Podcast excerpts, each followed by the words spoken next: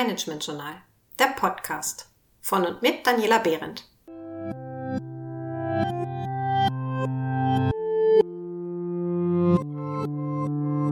Heute zum Thema Delegation Poker auf dem Weg in die Selbstorganisation. Haben Sie Lust, Ihr Team weiter in Richtung Agilität und Selbstorganisation zu führen? Dann stelle ich Ihnen dazu heute eine spielerische Methode vor, das Delegation Poker.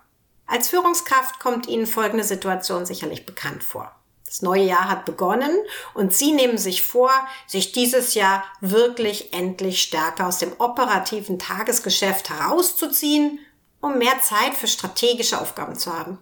Das ist meist leichter gesagt als getan, denn einige Mitglieder Ihres Teams schaffen es einfach nicht, selbst organisiert Entscheidungen zu treffen.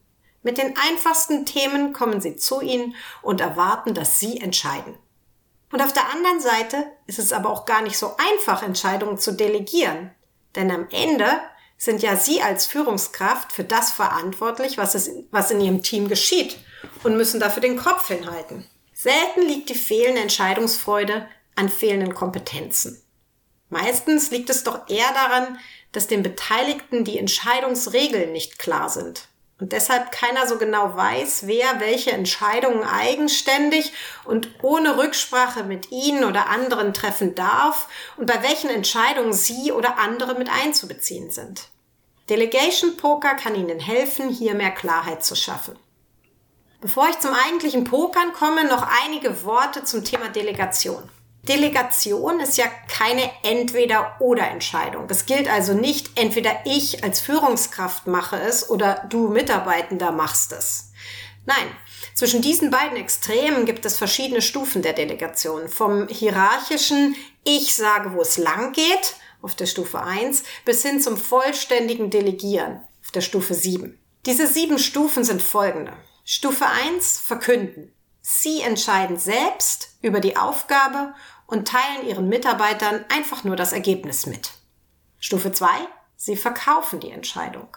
Sie entscheiden, aber versuchen ihren Mitarbeitenden davon zu überzeugen, dass es die richtige Entscheidung war.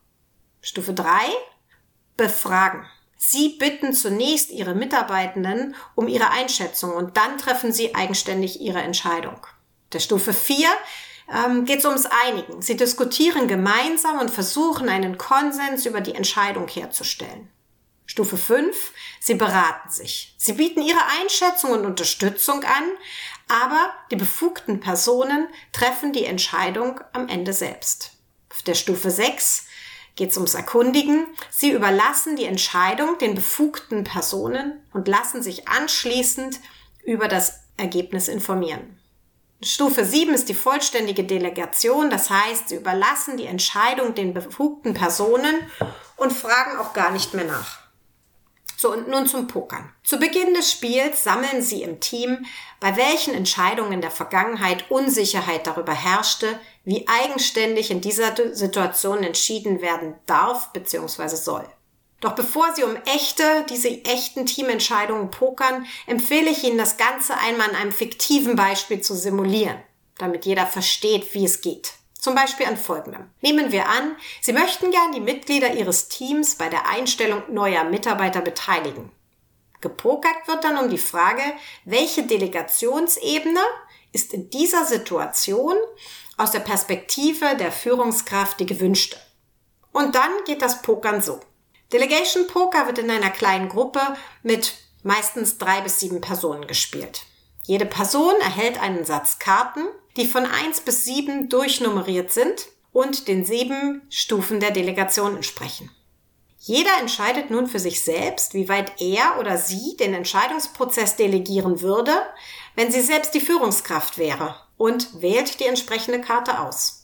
Wenn alle eine Karte gewählt haben, wird bis drei gezählt und dann legen alle ihre Karte offen vor sich auf den Tisch. In der Regel werden verschiedene Delegationsebenen gewählt worden sein. Lassen Sie nun Vertreter des höchsten und des niedrigsten Wertes ihre Wahl erklären. Sollte der Unterschied zwischen der höchsten und der niedrigsten Stufe sehr groß sein, dann sollten Sie nach der Erklärung noch eine Runde pokern und jeder sollte bei der persönlichen Entscheidung die Argumente der beiden Extremen berücksichtigen.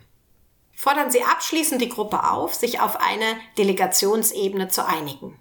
Die so getroffene Entscheidungsregel sollten Sie dann zum Beispiel auf einem Delegation Board auch schriftlich festhalten. Sie sehen, Delegation Poker ist ein relativ einfaches Tool, um die Selbstorganisation im Team zu fördern und um Klarheit über Entscheidungsregeln und Zuständigkeiten zu schaffen.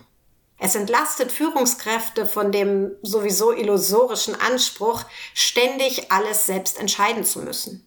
Und es gibt jedem im Team mehr Sicherheit zu der Frage, wer was, wann und in welchem Umfang entscheiden darf bzw. soll. Probieren Sie es aus. Im nächsten Podcast stelle ich das Review als eine Standardmethode für Feedbackschleifen in agilen Teams vor. Bleiben Sie also neugierig.